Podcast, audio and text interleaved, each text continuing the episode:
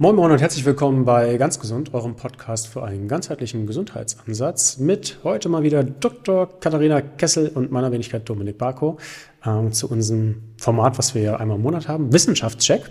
Allerdings ist es heute gar nicht so ein richtiger Wissenschaftscheck, sondern ähm, wir haben das so ein bisschen offener gestaltet und wir werden uns heute mal mit Gesundheitstrends auseinandersetzen. Ähm, werden die einfach mal so ein bisschen in den Ring werfen und mal ein bisschen brainstorm auch, was halten wir davon? Ist das sinnvoll? Ist das nicht sinnvoll? Äh, vielleicht werden wir auch hier dann nochmal so ein bisschen was aus der Evidenz einfließen lassen. Ganz sicher, glaube ich sogar, so wie ich Katharina kenne, so dass ihr da wieder so ein bisschen auf dem neuesten Stand seid. Moin Moin erstmal. Ja, hi. ja, äh, du hast dir tatsächlich die Mühe gemacht und hast mal beim Zukunftsinstitut nachgeguckt nach ja einmal so einer Megatrend-Map, die hatte ich mir mal angeguckt. Das ist eigentlich ganz interessant, um mal so zu gucken, wo geht überhaupt die Reise hin, was könnte sich alles in Zukunft ergeben. Und da gibt es auch eine Map, die sich mit dem Thema Gesundheit und Megatrends Gesundheit auseinandersetzt. Und auf der Basis hast du mal so ein paar Dinge rausgesucht, die wir heute bequatschen wollen.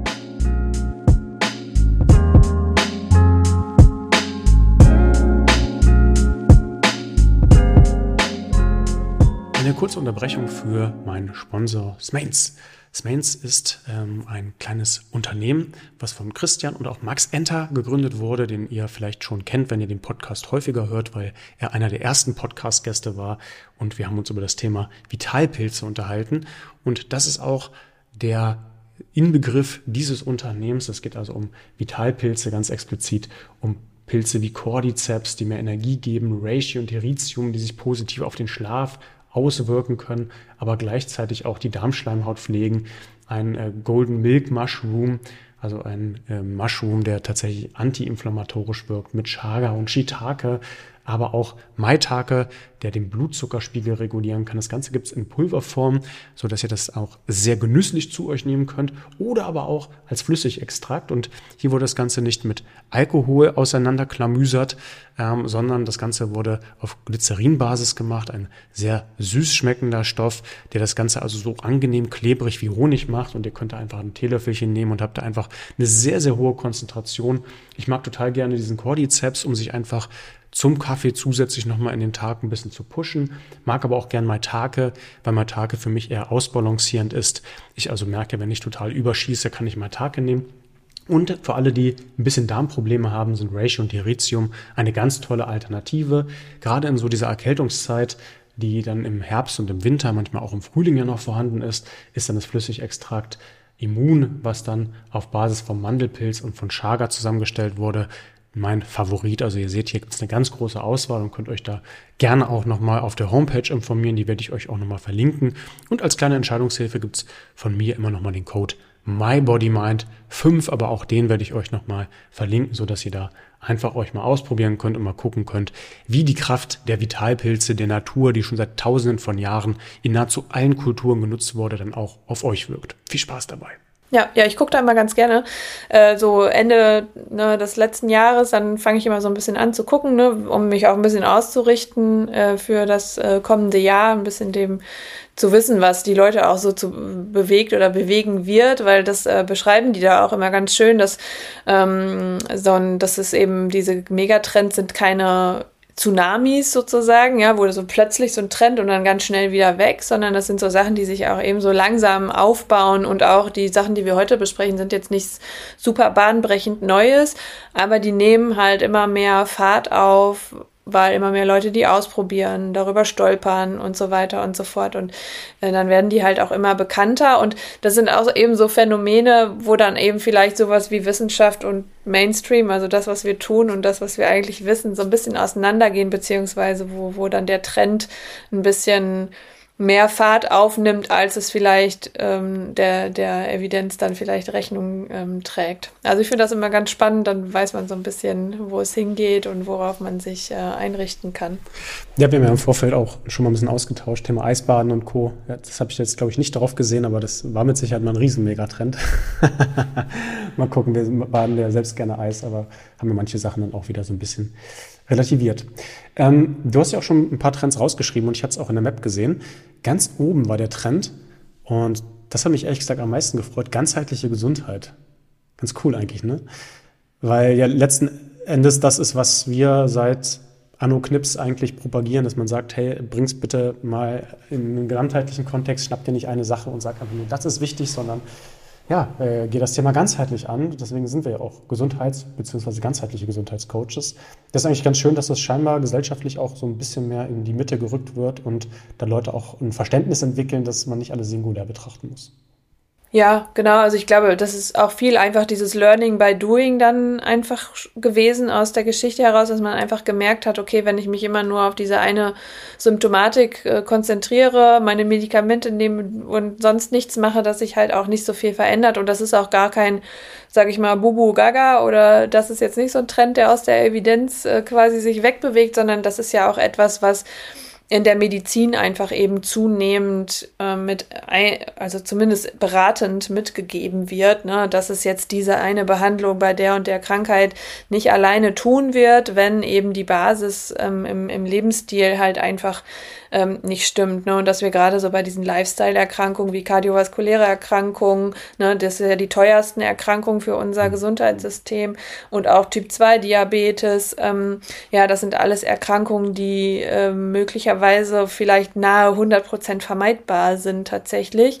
Bei den neurodegenerativen Erkrankungen und Krebs, da muss man immer noch ein bisschen, ne, da gibt es noch mehrere Einflussfaktoren, das ist ja noch nicht vollständig dann ähm, aufgeschlüsselt, was jetzt genau die Ursachen dann jeweils sind, aber auch da spielt spielt das einfach mit rein, ähm, sodass äh, wir alle gut beraten sind, sowohl das Individuum, also jeder für sich selbst, als auch eben als Gesellschaft, Gesundheit eben ganzheitlicher zu, zu sehen und zu gestalten. Ne? Und da kommen ja auch so einfache Sachen, oder was heißt so einfach, da kommen ja auch so Sachen mit rein, wie, wie ist die Gestaltung der Stadt, wie sind Gebäude und Arbeitsplätze gestaltet, so, ne? Also so einfache Dinge wie, äh, kriege ich genug Tageslicht in meinem Büro zum Beispiel oder habe ich genug Pausen, genug Grün um mich herum, all diese Dinge, die sich ja herausgestellt haben, dass sie sich vorteilhaft auf unsere Psyche dann auch vor allem eben auswirken äh, und dann eben auch auf unsere Gesundheit, dass die jetzt nach und nach eben einfach implementiert werden müssen und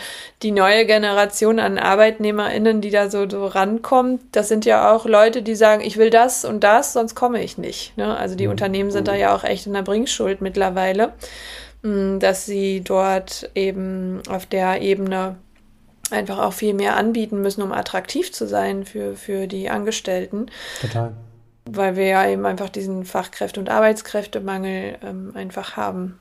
Und das ist ja, auch. Ja, das, das höre ich, äh, sag ich mal, aus, äh, aus Unternehmersicht, äh, hört man das immer von anderen Unternehmern, dass die, dass die Leute jetzt nicht nur primär aufs Geld achten, wenn sie gut ausgebildet sind, das ist natürlich auch ein Faktor, sondern ähm, ja, wie sind die Rahmenbedingungen, wie viel muss ich arbeiten, was habe ich noch hier so nebenbei, was wird mir noch geboten und geliefert. Ja, wäre natürlich schön, wenn, wenn wir da auch irgendwie einen Beitrag zu leisten könnten, dass ähm, wir vielleicht mal ein Unternehmen sind, ein paar Dinge, Dinge da auch äh, mit an die Arbeitgeber mit weitergeben, weil ich glaube, das ist einfach ein riesiger Hebel, wenn man jetzt nicht nur sagt, hey, man unterstützt beispielsweise Ärzte oder Therapeuten oder Praxen, sondern man würde auch mal in die Unternehmen reingehen und da gewisse Philosophien aufbrechen. Ja, wie häufig haben wir schon gesprochen von äh, ein gutes Stuhlkonzept oder mal äh, mehr Bewegung einfach in den Alltag bringen, genau was du sagst, am Fenster zu sein, eine Hängemöglichkeit schaffen, eine Yogamatte auslegen, äh, vernünftiges Kantinenessen ermöglichen. Also da gibt es recht einfache Sachen, die eigentlich auch in jedem Büro standardmäßig umsetzbar wären, die aber irgendwie nicht vorhanden sind. Ja?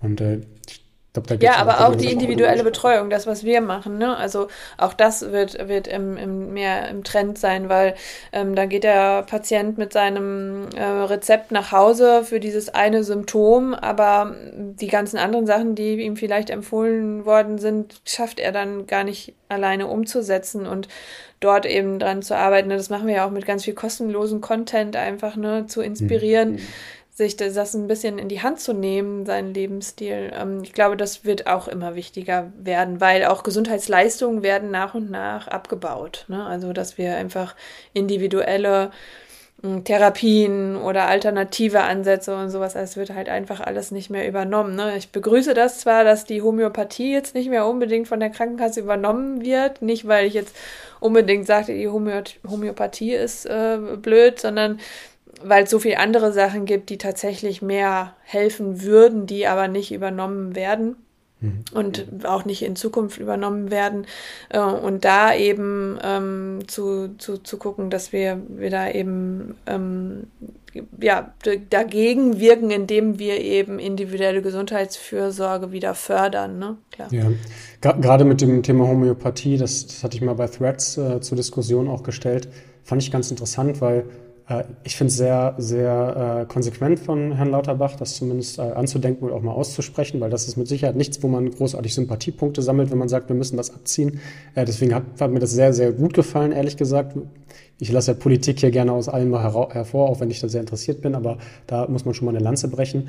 Ähm, wenn man halt sagt, hey, wir arbeiten mit wissenschaftlichen Konzeptionen, dann hat da Homöopathie letzten Endes einfach nichts zu suchen. Das muss man ganz klar sagen.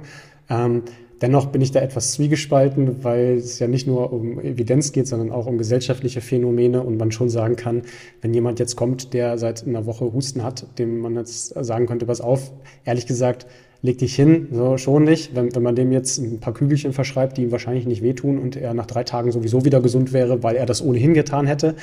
Ähm, wenn, wenn das so der Fall gewesen wäre, okay, ich hoffe nur nicht, dass es dazu führt, dass man demjenigen dann zukünftig irgendwelche Symptomunterdrücker reinhaut und er dann gleich wieder zur Arbeit geht oder sie dann gleich wieder zur Arbeit geht äh, und dann äh, im Zweifel. Nee, ich glaube, es ist eher andersrum gedacht, weil viele Leute aufgrund dessen ähm, sich eine richtig wirksame medizinische Therapie vorenthalten und dass man öfter in der Praxis mit schwereren Fällen konfrontiert ist, die gar nicht sein müssten, wenn die Leute nicht vorher auf Homöopathie gesetzt haben. Also das ist schon, glaube ich, eine Kosten-Nutzen-Rechnung tatsächlich. Mhm. Ähm, aber es ist insofern konsequent, weil dann muss man sagen, wieso werden andere Sachen nicht übernommen, ne? die nach vielleicht ein bisschen mehr tatsächlich nachgewiesene äh, Sachen haben, vielleicht noch keine richtige Evidenz, aber diese Fragen muss man ja dann einfach äh, stellen, wieso wird das nicht übernommen, ne? mhm. wenn das übernommen wird. Und da insofern ist das jetzt konsequent, entweder bezahlt man alles oder gar nichts davon. So. Ja, interessantes Thema, weil man, man, könnte ja auch begründen, beispielsweise, wir kaufen uns dafür 5 Euro für ein paar Kügelchen den Placebo-Effekt ein, der ja bei uns immer sehr negativ belegt ist, wo man aber eigentlich sagen kann, hey, da hat jemand einfach das Gefühl, ich mache irgendwas. Ah, okay, die Kügelchen haben mir geholfen, vielleicht tun sie das nicht. Äh, vielleicht hätte ich das auch machen können mit, mit Haribos, die ich eingeworfen hätte. Und wenn ich demjenigen gesagt hätte, das ist Medizin super, dir geht's besser, toll. Ähm, wir, wir, wissen ja auch, wie sich Psychologie auch auf Gesundheit auswirken kann. Deswegen bin ich da etwas zwiegespalten, aber ich würde es letzten Endes wahrscheinlich unterm Strich trotzdem begrüßen ist ja im Prinzip auch, dass wir auf den Placebo-Effekt setzen eigentlich. Ne? Klar helfen auch viele Dinge, aber wenn man zum Beispiel Leute dahingehend auch ermutigt zu sagen, mach diese Übung, mach das, dann hilft es auf diese Weise dann ist das ja etwas, was der erstens ja wirklich selber tun kann, in, in der Hand hat und nicht irgendwie eine Pille nimmt, die auf irgendeinem pseudowissenschaftlichen Konstrukt eben beruht, wo, wo dann ja auch, auch einfach dahinter steht, ich vertraue darauf, dass das wirklich etwas tut und je nach Schwere meiner Erkrankung kann das ja sich fatal auswirken. Ja, total, total also insofern ist es schon einfach ein, ein, gefährlicher Grenzbereich, in dem sich das bewegt. Klar, im besten Fall ist es einfach sinnbefreit und wird Geld zum Fenster rausgeworfen, macht nichts. Ähm, aber eben im schlimmsten Fall ähm, gehen halt Leute hin und versuchen statt einer wirksamen Chemotherapie sich eben mit Homöopathie zu behandeln. Und mhm. das, da ist die, das, das Problem. Ja. Da sind wir, glaube ich, d'accord. Äh, du, du, siehst aber auch, wie, wie ein Thema, was eigentlich, wo wir, glaube ich, beide in die gleiche Richtung schwimmen, trotzdem äh, heiß diskutiert werden kann und es da auch zu verschiedenen Ideen führen kann. Das finde ich immer in so einer diplomatischen Betrachtung an sowas eigentlich, eigentlich ganz interessant. Ähm, vielleicht auch nochmal da ganz kurz, bevor wir vielleicht auch zum nächsten Thema weiter huschen. Ähm, ein guter Therapeut oder eine gute Therapeutin geht immer mit dem Placebo-Effekt. Also wir wissen, dass wenn wir Leute einfach nur anfassen, also wenn ich hier da bin und jemanden berühre, und das äh, nicht auf eine creepy Art, sondern auf eine vertrauenswürdige Art. Wenn sich jemand daneben stellt und sagt, hey, mach das mal, dann, dann wirkt das einfach sehr viel sicherheitsgebend und das ändert das komplette Szenario. Ich hatte es selbst mal äh, gemacht. Ich hatte früher ganz, ganz viel Knieschmerzen und dann äh, war ich bei Patrick Meinhardt in Köln, habe dann noch mal ein bisschen am neurozentrierten Training, äh, auch an mir selbst ein bisschen gearbeitet der meinte zu mir, ja, mach doch ein paar Sissy-Squats. Ich meinte, ja, Sissy-Squats kann ich nicht, da platzen mir die Kniescheiben. So, das ist ja voll die Belastung auf die Knie. Also klar, kriegst du das hin. Guck mal, hier halte ich mir mal ein bisschen an mir fest. Wir machen das mal ein bisschen stellig daneben. Hat easy geklappt. War einfach eine, eine Art mentale Blockade, die so aus, aus Themen entstanden ist, die gar nicht vorhanden war. Hätte ich die vorher auch ohne gekonnt? Wahrscheinlich. Ja, aber es hat einfach manchmal geholfen, dass einfach nur einer sagt, komm, Dominik, ich streiche dir mal ein Köpfchen, wir machen das mal und auf, auf einmal funktioniert es. Also ähm, genau, es ist immer, immer sehr wichtig, dass, dass einfach so Kleinigkeiten da auch wirklich ganz große Impulse äh, hervorrufen können. Ja. Ähm, wir haben hier noch sowas stehen wie, ich glaube, das, das würde ich jetzt mal mit, mit, mit, mit reinpacken, individuelle Betreuung und Coaching. Das äh, haben wir, glaube ich, mit, mit schon besprochen. Ähm, Klimawandel und Gesundheit. Ja, ist auch spannend, weil das Thema Klimawandel ja irgendwo auch in, in jeglicher Hinsicht Sicht interessant ist. Ähm, hast du eine Idee, wie das zu verstehen ist? Ja, also ähm, das wird oft so in Verbindung gebracht, dass daraus sich so eine Neoökologie ja ergibt, ja, also dass wir auch natürlich darüber anfangen nachzudenken, wo kommt unsere Nahrung her, wie wird das alles produziert, ne, wer muss dafür leiden, sein Wasser verschwenden oder sonst irgendwas? Mm, und dass wir eben dann auch aufgrund dieser Tatsache eben anfangen, über unsere Gesundheit in Bezug auf diese Dinge eben ähm, nachzudenken, ja. Und mhm. daraus ergeben sich dann eben auch diese Trends, dass wir uns pflanzenbasierter ernähren wollen und auch sollen, ja. Ähm, und dass eben aus dieser, ja, aus dieser Angst vor dem Klimawandel eben dann so ein äh, ja eine eine Aktivierung, sage ich mal, äh, ich will jetzt nicht Aktionismus sagen, weil ich finde es ja sinnvoll, dass das so ist, ähm, entsteht, um eben sowohl im Einklang mit mit unserer Umwelt zu leben, als auch ähm, eben unsere Gesundheit gleichzeitig zu fördern. Und dass es eben ähm, ja, dass das, wir, wir begreifen, glaube ich, einfach immer mehr, dass es eben, dass das eins ist, äh, dass das zusammengehört und wir ja auch in Zukunft wahrscheinlich gesundheitlicher und nicht nur existenziell, sondern vielleicht auch einfach ne hohe Temperaturen, hohe Luftfeuchtigkeiten, ähm, die haben ja auch was mit unserer Gesundheit zu tun, ja, mhm. und ähm, wie wir die, wie wir die eben verpacken können und da machen fangen die Menschen an, sich Gedanken drüber zu machen. Daraus entstehen dann eben auch wieder solche, solche Trends. Ja, erfahrungsgemäß ja meistens dann irgendwie als äh, zweitgelagerte Konsequenz aus meiner Sicht. Also ich bin erstmal immer dabei, dass es mir selbst gut geht und wenn ich merke, hey, das ist ganz gut, dann versuche mir zu gucken, hey, geht es auch anderen gut oder geht es auch meiner meine Umgebung oder meiner Umwelt oder meinem, ja, meinem, meinem Mikrokosmos kann ich es vielleicht mal nennen, geht es dem auch gut. Ähm, ist ja ein, ein, schöner und sinnvoller Trend. Äh, wir sprechen ja auch manchmal über Bio und Co. Und auch hier ist es ja äh, interessant, dass du und wir ja auch sagen, hey, Bio muss nicht sein. Wenn wir uns jetzt, sag ich mal, die eigene Gesundheit angucken, äh, gibt es auch hier und da immer mal Indikatoren, die in die eine und ein bisschen mehr in die andere Richtung deuten, glaube ich. Da sind wir, glaube ich, auch einfach wissenschaftlich noch nicht so an dem Punkt, zumindest wie ich das einschätze, dass man das ganz, ganz eindeutig sagen kann. Aber ja, man kann es auch nicht so gut untersuchen. Ne? Das ist auch einfach das Problem. Unsere Ernährung, was konventionell und biologisch ähm, angeht, ist halt viel zu äh, heterogen noch. Ja, also dass man jetzt wirklich sagen kann, wir picken das mal raus und verteilen das und das ja auch eben der Bioanbau benutzt ja auch Pestizide, mhm. beziehungsweise, ne, das ist ja alles in, unter einer Glocke, wenn dann nebendran andere Felder sind, die konventionell bewirtschaftet werden, ähm, dann kann sich das natürlich vermischen. Und man muss ja auch sagen, ne, wenn man sich Almeria von oben anguckt, dann sieht das Gewächshaus, das Bio ist, genauso aus wie das Gewächshaus, das nicht Bio ist. Und Ne, das ist ja einfach so ein grundsätzlich, das wäre jetzt zum Thema, so ein Thema wie zum Beispiel, wo man sagt, okay, ist das so toll für die Leute da vor Ort, dass die uns jetzt Biotomaten äh, für mehr Wasser anbauen oder ähm, ist da allen mehr geholfen, wenn sie einen konventionellen Anbau haben. Ne? Aber mhm. wir brauchen natürlich eine nachhaltige Landwirtschaft, das steht völlig außer Frage. Ähm, ne? Also es geht jetzt auch nicht darum zu sagen, so komme was wolle, bauen wir unsere, unser Gemüse an und da muss man auch nochmal Tierhaltung und, und Gemüseanbau ganz sicherlich unterscheiden, würde ich jetzt mal sagen.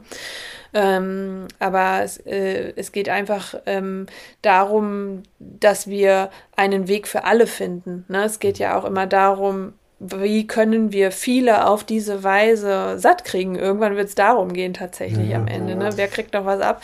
Und dann ähm, haben einige Leute vielleicht das Geld, sich noch ein Stück Weiderind äh, zu kaufen, aber andere eben nicht. Und wenn ich das aber als einzige Möglichkeit propagiere, gesund zu sein, ähm, dann hat das ja eine Schieflage auf jeden Fall.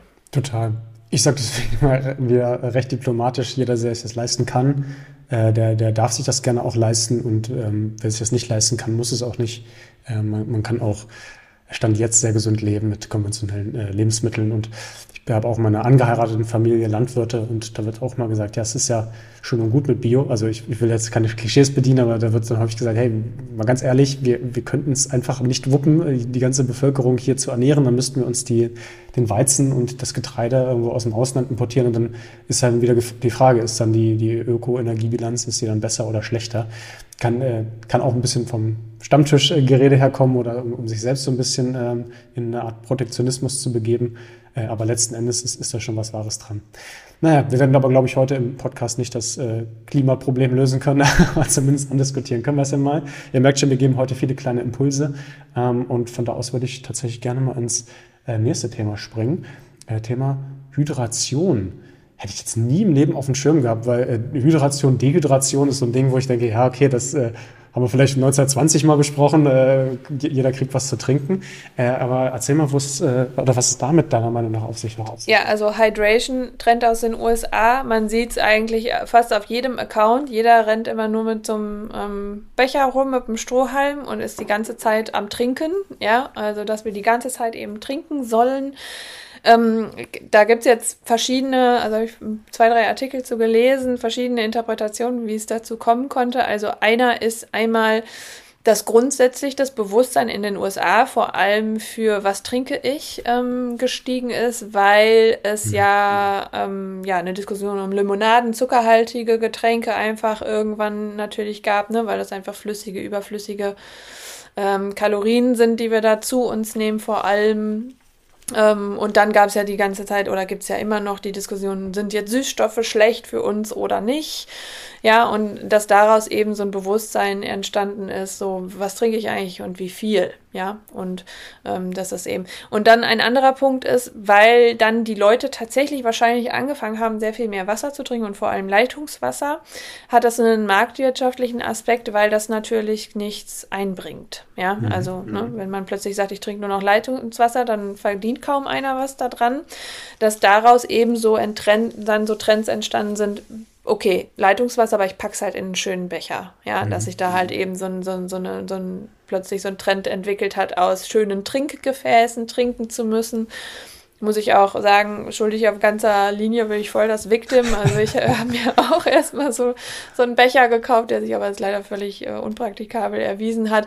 Aber ähm, ne, daraus entstehen dann so Strömungen. Und dann zum Beispiel spielt ja auch das Thema Wasserfilter mit rein. Ne? Wenn man zum Beispiel sagt, okay, ähm, ich äh, trinke nur noch Leitungswasser, wie kann man denn jetzt das vermarkten? Ne? Wie kann man mhm. mach, äh, erreichen, dass Menschen Geld ausgeben für ein Produkt, das eigentlich nichts kostet? Und da kommen dann eben auch auch diese, dieser Hype um die Wasserfilter mit rein. Sicherlich in den USA gibt es bestimmt ja, noch Regionen, ja. wo die Wasserleitungen vielleicht nicht ne, ganz so super sind. Ähm, man muss sagen, hier, wir bei uns in Deutschland sind eigentlich flächendeckend äh, da ziemlich gut aufgestellt. Man kann sein Wasser auch mal testen lassen, wenn man da Sorge hat, dass das nicht, ähm, ja, nicht gut ist. Hm, das einzige, der einzige Nachteil vielleicht, äh, den man haben kann, wenn man Leitungswasser trinkt, ist, ist, dass es eben nicht ausreichend mineralisiert ist. Ja, also dass man zum Beispiel Calcium, Natrium und all diese Dinge, die hm, Natrium ist jetzt nicht unbedingt so ein Problem, weil wir es vielleicht über Salz ähm, äh, durch die Nahrung aufnehmen, aber zum Beispiel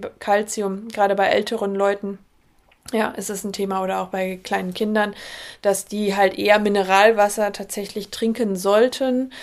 Ähm, als eben ähm, Leitungswasser oder eben das ähm, versetzen sollten mit dem entsprechenden Elektrolyten. Genau, aber so entsteht dann einfach so, so ein Trend, dass plötzlich das Trinken als solches so präsent wird. Ne? Und dass eben InfluencerInnen auf der ganzen Welt plötzlich nur noch mit einem Becher rumlaufen. Ich weiß nicht, ob du die, die kennst. Wir haben ja auch so eine große Influencerin in Deutschland, Growing Ananas heißt die. Ähm, die hat jetzt auch eine eigene Flasche rausgebracht. Ne? Jede, jede Story von der sitzt sie da immer nur die ganze Zeit mit ihrem Strohhalm. Und ähm, ja, ich muss eigentlich immer nur denken, ich müsste die ganze Zeit aufs Klo, wenn ich das so machen würde. Also ja, genau würde, das dachte ich gerade auch, ohne Witz. meine Blase wäre immer voll. Mm, aber was, glaube ich, viele Leute merken, ist, dass sie doch vielleicht insgesamt wenig trinken. Und wenn sie dann mal anfangen, wirklich ausreichend zu trinken, dass das natürlich auch was macht mit dem, mit dem Wohlgefühl. Ne? Mhm. Und ähm, auch äh, quasi eine ausreichende Elektrolytversorgung und so, ne? dass das eben schon auch auf jeden Fall was mit unserem ja, subjektiven Wohlgefühl eben zu tun hat. Da war, war viel drin. Da muss ich, will ich auf jeden Fall an einigen Stellen gerne äh, anhaken. Erstmal, ja, ich, meine Blase ist, glaube ich, so groß wie eine Erbse gefühlt. Also für mich wäre das nichts. Ich trinke viel. Ich trinke mindestens drei Liter am Tag. Ich habe auch einfach immer Durst. Ähm, aber ich habe da kein Problem mit. Aber mh, mm, ich hake das häufig äh, am Anfang des Coachings mit Leuten auch mal ab ähm, wie viel trinkt ihr eigentlich? Und ja, ja, ein Liter, zwei, weiß gar nicht. Und de facto sind es dann irgendwie drei Gläser Wasser und ein Tee. Also da ja, hilft es mit Sicherheit schon, das Thema Hydration hochzufahren. Ich glaube, ich war fünf oder sechs Mal in den USA, äh, auch mit verschiedenen Bundesstaaten und Roadtrips äh, gemacht. Und ich kann das echt bestätigen. Deswegen musste ich so ein bisschen schmunzeln gerade, dass dieses ich habe da ein Getränk in der Hand, dass das schon fast so eine Art Normalität ist. Also da sitzt jeder im Auto, man sitzt nicht im Auto ohne irgendeinen Getränkebecher. Entweder man hat so ein XXL-Kaffee, aber meistens ist es dann irgendwo ein To-Go Cola, Cola Light gewesen. Äh, ich kann mich entsinnen, als ich damals in, ich glaube es war Indiana war, wurde das gerade staatlich verboten, die Preise bei McDonald's und Co. Ähm, auf diese XXL-Behälter nur so marginal anzuheben. Also du kannst dir vorstellen, wenn du da, ich weiß nicht, ob es McDonalds war, das ist ja da gar nicht so populär, aber ich sag mal bei ähm, Mc's gab es da ähm, irgendwie ein Menü mit 0,5 Liter Cola für 8 Dollar und mit äh, 1,2 Liter hat es dann 8,20 Dollar gekostet oder so. Also so, so banal mehr, dass jeder gesagt hat, ach komm, ich nehme mir das. Dann hast du aber halt 1 Liter 20 Cola reingehauen. Also das waren wirklich so, so eine Oschis, wo ich mir denke, das ist ja der Wahnsinn. Die, die nehmen ja sofort hier mit, ich weiß gar nicht, 13 Gramm Zucker sind da vielleicht drin oder 10, ich weiß es nicht genau. Aber die nehmen ja 100 Gramm Zucker in, innerhalb von, von einer Stunde auf, wenn die das da wegschlürfen. Äh, und das ist ja ganz gut, dass da vielleicht erstmal ein Umdenken auch in den Staaten stattfindet, weil da muss, muss man sich nicht wundern, auch wenn äh, äh, Zucker nicht der Kerntreiber für Diabetes ist, aber mit Sicherheit äh, auch stark ausschlaggebend, äh, dass das da mit Sicherheit helfen kann. Also von daher schon mal eine ganz gute Geschichte. Und auch das Leitungswasser, du sagst es ja, in den USA ähm, haben die ja nicht so eine, so eine gute Versorgung. Wir haben ja wirklich Filteranlagen, man weiß das ja immer in Europa gar nicht zu schätzen, aber unser Wasser wird ja gefiltert und da wird es nicht gefiltert oder nur sehr selten, sondern in den meisten Bundesstaaten geklort einfach. Ähm, und das sollte man dann wirklich nicht in großen Mengen trinken. Also ich bin jemand, der immer sein Leben lang schon Leitungswasser getrunken hat und das auch weiterhin tut. Ähm, und wenn du da Tap Water kriegst im Restaurant, dann schmeckt das halt einfach wie wenn ich in Italien unter der Dusche mir was abziehe. Also das ist ja auch geklort in Teilen. das ist ganz furchtbar. Weil das ist gar nicht so kritisch, weil Chlor ist ja ein Gas, das entweicht. Ne? Also wenn man sich dann sein Leitungswasser abzapft, auch in Frankreich oder Italien oder Spanien ist das ja auch der Fall und es einfach ein bisschen stehen lässt, ne, dann entweicht das Gas, dann ist das eigentlich unproblematisch. Aber es ist natürlich geschmacklich und so vom, vom Trinkerlebnis erstmal so einen Schluck äh, Schwimmbad äh, zu nehmen, irgendwie äh, natürlich nicht so, nicht so schön, aber das ist jetzt nicht so problematisch in dem, in dem Sinne, dass das, ähm, ja, das ist so, so schlecht. Siehst du? Wieder was dazugelernt, weil äh, in, in, meiner äh, Gedankenblase war Chlor immer etwas, was, äh, was auch ja, Bakterien und Co. abtötet, was sich letzten Endes dann genau, es ist, es ist auch, wenn es jetzt, ne, zum Schwimmbad weißt du es ja auch, wenn es auf die Schleimhäute kommt, dann ist es auch reizend, ne, wenn man jetzt Augen und sowas hat. Und es gab auch damals, als ich in Stockholm meine, meine Masterarbeit geschrieben habe, ähm, gab es da auch in Bezug auf ähm, so Autoimmunerkrankungen wie SLE und so, gab es da auch Empfehlungen, tatsächlich eben kein Leitungswasser, das geklort ist, eben zu sich zu nehmen, weil das eben die ähm, Entzündung eben zum Flair bringt bringen sollte, kann. Aber das ähm, ist so ein bisschen im Sande verlaufen und meines Wissens ist es auch nicht mehr Thema danach gewesen. Also es kann wahrscheinlich so oder so sich auswirken, aber Fakt ist, Chlor ist ein Gas und wenn du das Wasser stehen lässt oder auch wenn du es in einen Wasserkocher gepackt hast oder so, ist es dann ist es weg, dann ist es kein Problem mehr. Okay, das ist immer gut, eine Biologin da am Start zu haben, weil ich jetzt zwar Bio-Leistungskurs, aber dann darüber hinaus ging es auch nicht. Äh, von daher, ja, ja interessant. Ähm, ich habe das Thema, wenn, wenn ihr da so ein bisschen tiefer einsteigen wollt, auch mal mit äh, Tom von Arktisquelle besprochen. Der ist Geschäftsführer von einer Filteranlage. Jetzt muss man natürlich sagen, ähm, können wir jetzt erstmal sagen, naja, der ist mit Sicherheit alles andere als neutral, aber ich habe die Fragestellung, glaube ich, schon äh, einigermaßen galant dahin geleitet und der war auch sehr äh, dankbar, dass wir das sehr kritisch hinterfragt haben. Und er selbst hat gesagt, hey, es ist nice to have. Wir brauchen es in Deutschland nicht zwangsweise. Gut, man sollte, kann immer noch mal gucken, was da so zwischen Filteranlage und den Rohren passiert. Ne? Also wenn du jetzt ein 100 Jahre altes Haus hast und die, da mal einen Querschnitt nimmst und da steht es schon drin, vor, also da es schon drin, so dann muss das jeder für sich selbst wissen. Wahrscheinlich wird es euch nicht umbringen, aber äh, kann man immer mal gucken, ob man sowas auch äh, filtert.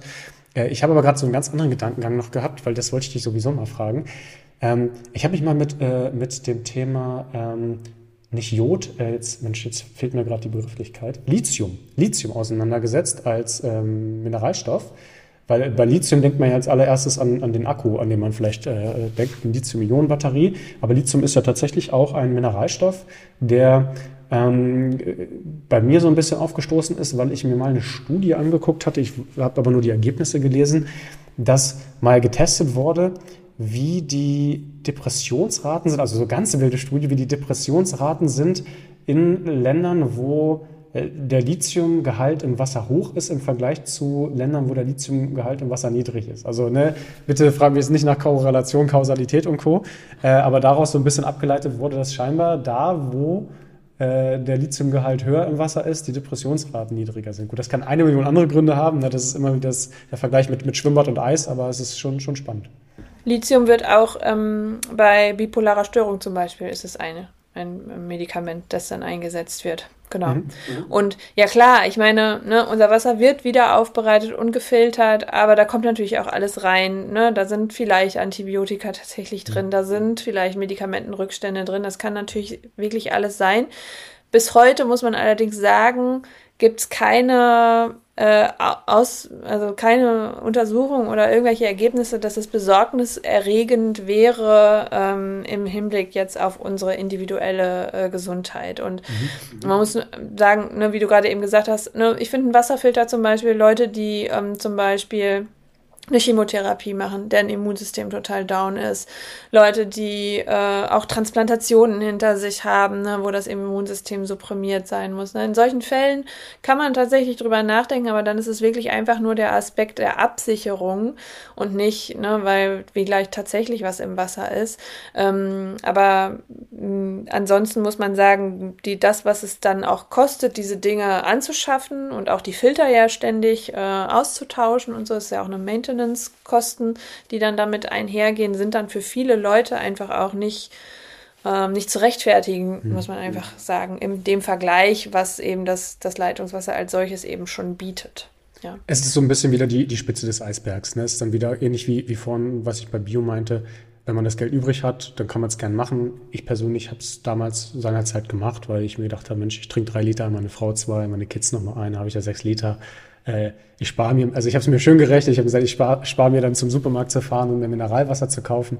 Äh, und damit äh, rentiert sich das schon, äh, also amortisiert sich das recht schnell, aber ähm, ich glaube, man kann allen Leuten auch die Angst nehmen, wenn ihr jetzt irgendwie riesige chronische Probleme habt, dann wird aller Wahrscheinlichkeit nach nicht das Wasser das Problem sein, weil ganz ehrlich, ähm, so mal kurz aus dem Leben eines in Anführungsstrichen Influencern, was ich nicht, was ich nicht bin, aber ja de facto irgendwie teilweise, teilweise manchmal doch, ähm, werde ich ganz häufig angeschrieben von so Alternativtherapien und ganz häufig auch von Leuten, na, das Wasser und äh, Mensch, wenn wir das nochmal energetisieren und irgendwie umdrehen und dann irgendwie Energie reinbringen und denke mir, kann alles sein, alles cool so, aber der heißeste Scheiß war ja, den ich letztes gesehen habe, war ähm, auch wieder in den USA so ein, so ein äh, Glasstab, mit dem man das äh, Wasser angeblich restrukturiert.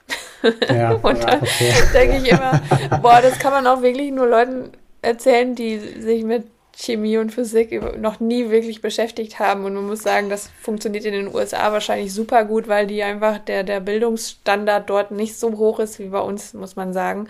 Aber das schwappt ja über diese Biohacker-Szene auch so ein bisschen zu uns rüber.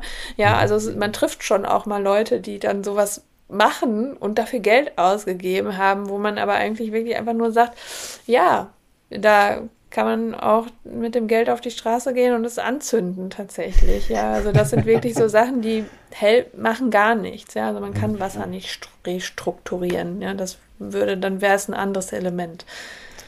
Da sind wir, glaubt der Biologe, da sind wir wieder äh, tatsächlich, glaube ich, ganz gut informiert. Ja, und vor allen Dingen sind es dann natürlich, kosten die Maschinen dann irgendwie statt 800 Euro 8000 oder so und dann spätestens da sollte man eine gewisse äh, Vorsicht, glaube ich, walten lassen.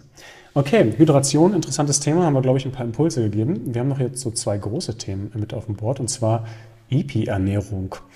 Ja, mit EPI-Ernährung, da ich, ich, hatte, ich hatte das in einem Wort gelesen gehabt, ich dachte, EPI, EPE-Ernährung, was, was ist das denn? Aber jetzt, äh, nachdem das auseinanderklamüsert ist, EPI-Ernährung, kann ich mir auch so ein bisschen was darunter vorstellen, Epigenetik in Verbindung mit Ernährung. Also letzten Endes, äh, ich versuche das mal für, für mich und für, für, andere, die nicht so schnell sind, zu übersetzen.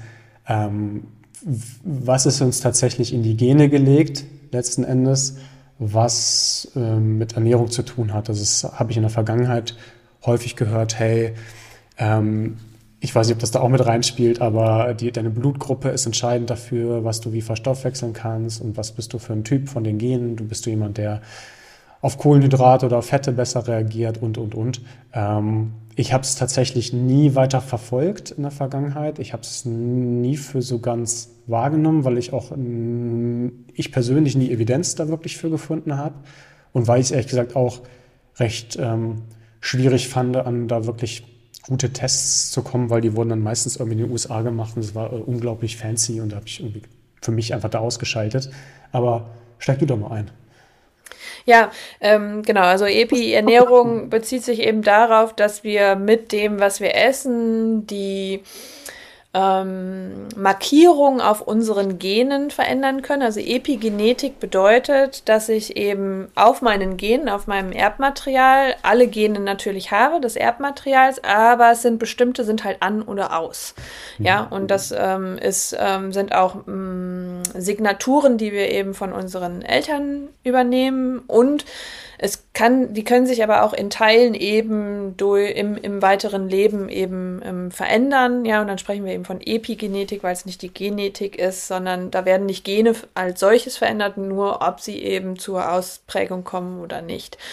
Und ähm, der Trend ist halt so, dass ähm, gibt es auch schon ein paar Jahre, also die ältesten Artikel, die ich gefunden habe, waren 2016, 17 irgendwie so dass man eben mit der Idee ähm, losgegangen ist, dass was ich esse, beeinflusst eben meine Gene, also das, was eben zum, zur Ausprägung kommt, weil ja auch durch die Ernährung meine Gesundheit maßgeblich beeinflusst wird. Ne? Also erstmal ist es jetzt gar nicht so ein so ein, so ein ähm, Trugschluss, würde ich mal sagen.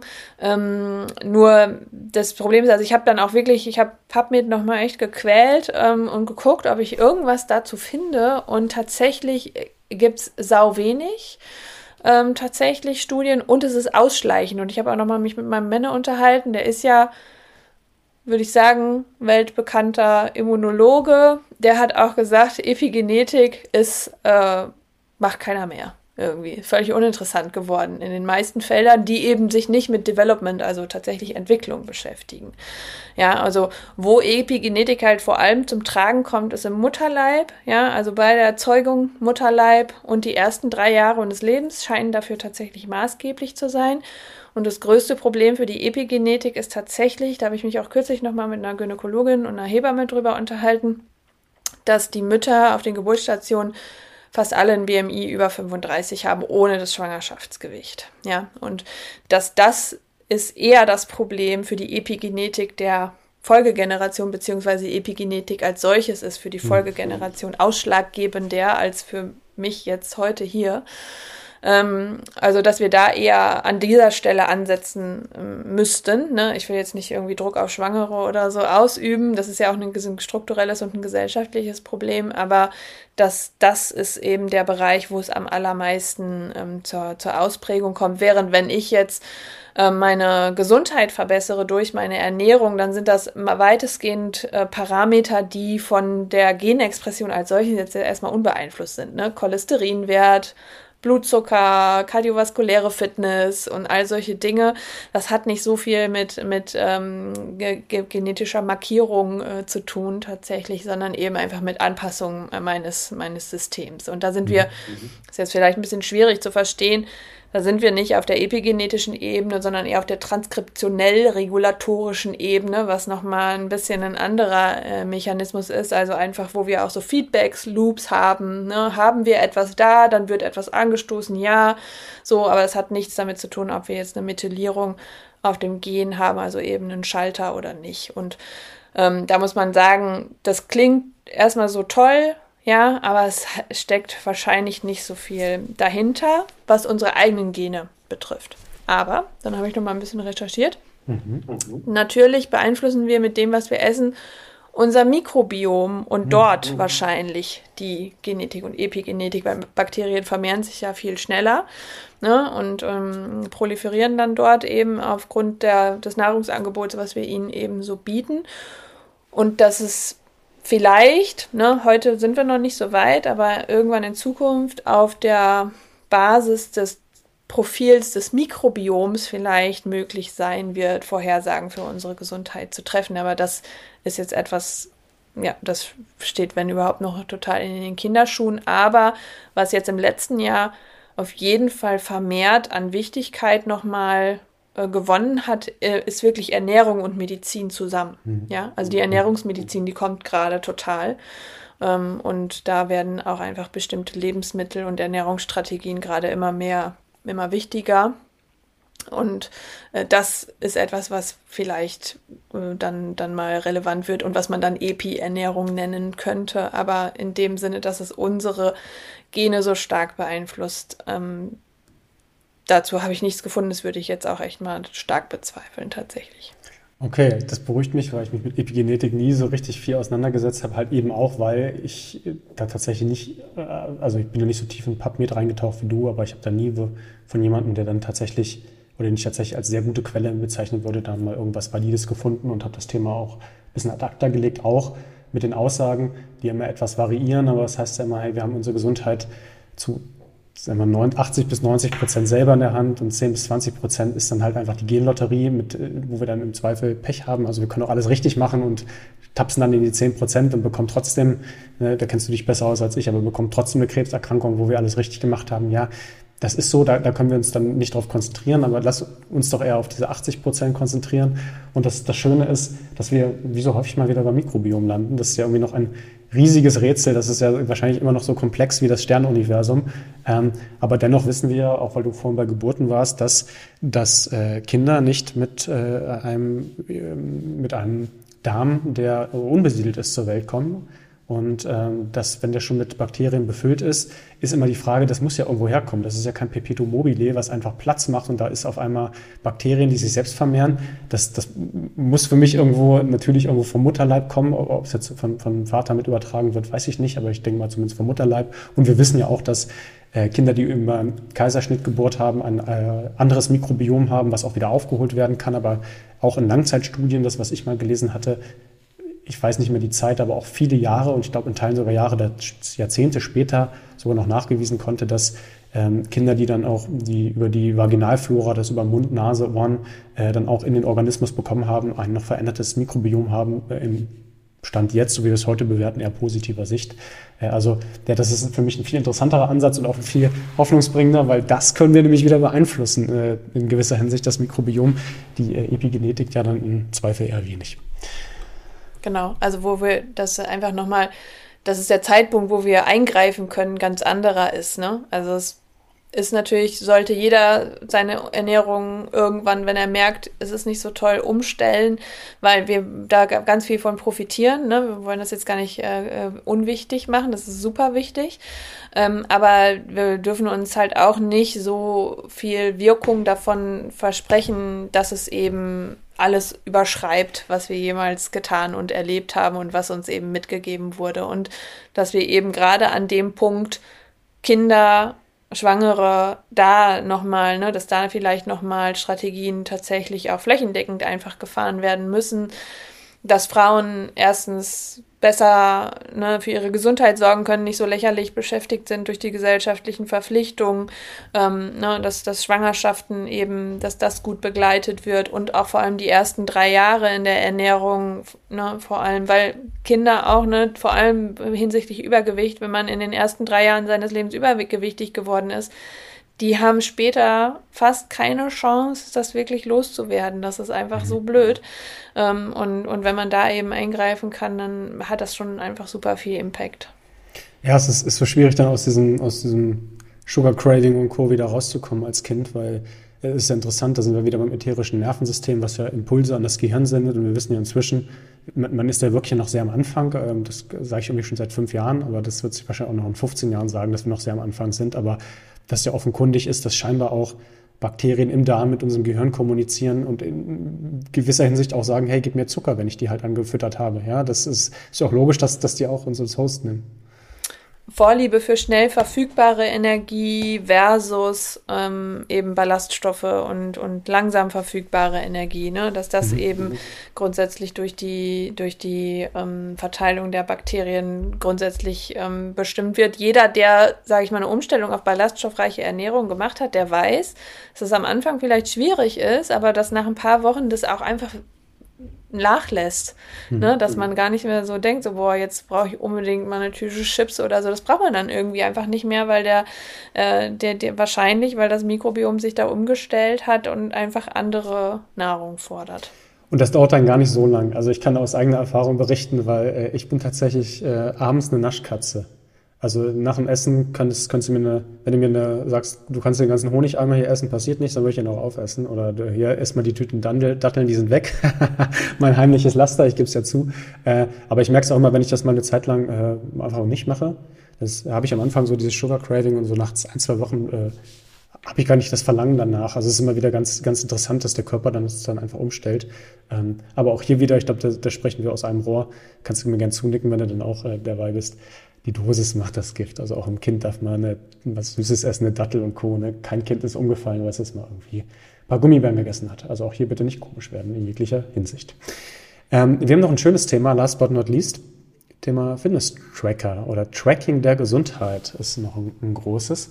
Ähm, und das waren ja früher eigentlich eher Fitness-Tracker. Also ich kenne noch so die ersten Dinger, das waren so ja, Fitbits, wo es eigentlich nur für Läufer darum ging, ihre ähm, ja, Atemfrequenz zu messen oder auch den, den Puls und dann zu gucken, dass ich in, einem gewissen Ausdauer-Range immer bin, wo ich dann im aeroben oder anaeroben Bereich bin etc.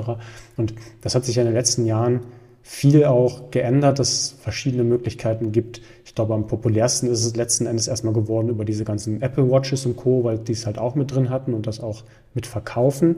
Ich habe das neulich mal meinem Bruder gesehen, der hat eine, auch recht smart inzwischen. Also die sind schon softwaretechnisch schon cool, dass die Leute auch motivieren können und sagen, hey, guck mal in so einem Kreisdiagramm, du hast 80 Prozent deiner Bewegung geschafft, komm, mach nur mal ein bisschen was. Und wenn du das jetzt, oder die geben einem auch Impulse, wenn du jetzt dieses 20 Minuten Workout hast, machst, dann hast du es doch geschafft, mach's doch einfach. Schon ganz smart inzwischen.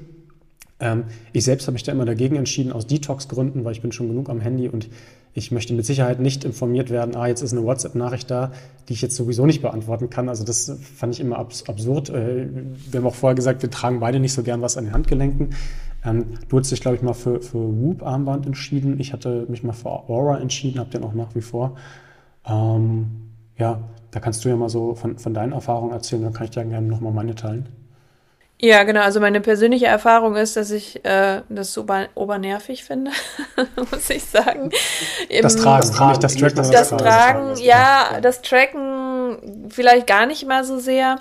Ähm, aber da gab es dann ja auch ähm, schon einige Stimmen, die gesagt haben, ne, wenn dir morgens die Uhr sagt, ähm, du hast schlecht geschlafen, dann denkst du auch, du hast schlecht geschlafen. Aber die Fehlerquote, sage ich mal, dieser Geräte ist nach wie vor hoch. Also äh, ne, so ganz messgenau sind die, ähm, sind die wohl eher nicht.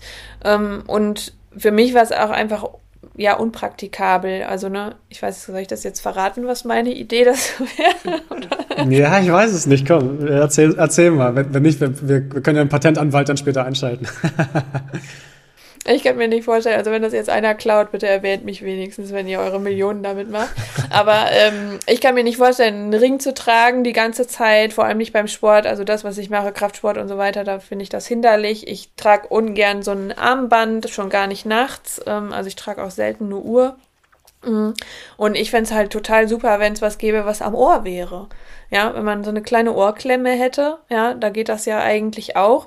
Und die, die Zukunftsidee, die ich daraus habe, dass man das ja auch nochmal mit so einem Mini-Labor tatsächlich ja auch verbinden kann. Ne? Dann hat man so einen kleinen, ne, wie bei dem Glukosesensor, so einen mhm. kleinen Pieks im Ohr die ganze Zeit und kann zum Beispiel seinen Zyklus mal tatsächlich richtig überwachen oder so. Ne? Also das fände ich zum Beispiel noch eine richtig smarte Lösung. Ähm, Habe ich aber noch nirgendwo äh, gesehen. Bin mal gespannt, äh, wann das irgendwo auftaucht.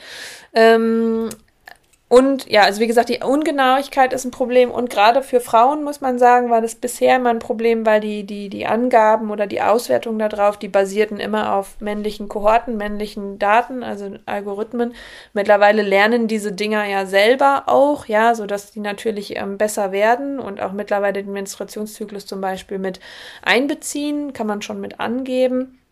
Ähm, das ist aber noch nicht so in der Vollendung. Also da auch nochmal, ich glaube, das habe ich auch schon mal gesagt, ne? ich ermutige auch immer Frauen, wenn sie Zyklus tracken wollen, benutzt eine App oder irgendein so ein Gerät, weil das sind alles Daten, die wir sammeln können, dann wird es langfristig einfach besser für uns werden, ja, dass wir eben diese Tracker auch für Frauen eben nochmal ein bisschen ähm, verlässlicher werden. Also das, was der große Trend an den Trackern sein wird, ist Femtech, also eben einfach dass eben die weibliche Biologie da mehr noch mit einbezogen ähm, wird. Und ich bin gespannt, ähm, wie, das, wie das sich entwickelt. Ich muss ganz ehrlich sagen, so den, den ganz großen Nutzen dahinter ha habe ich noch nicht gesehen, außer für das, was du jetzt gerade gesagt hast, ne, dass man sagt, okay, ich will meine Fitness verbessern.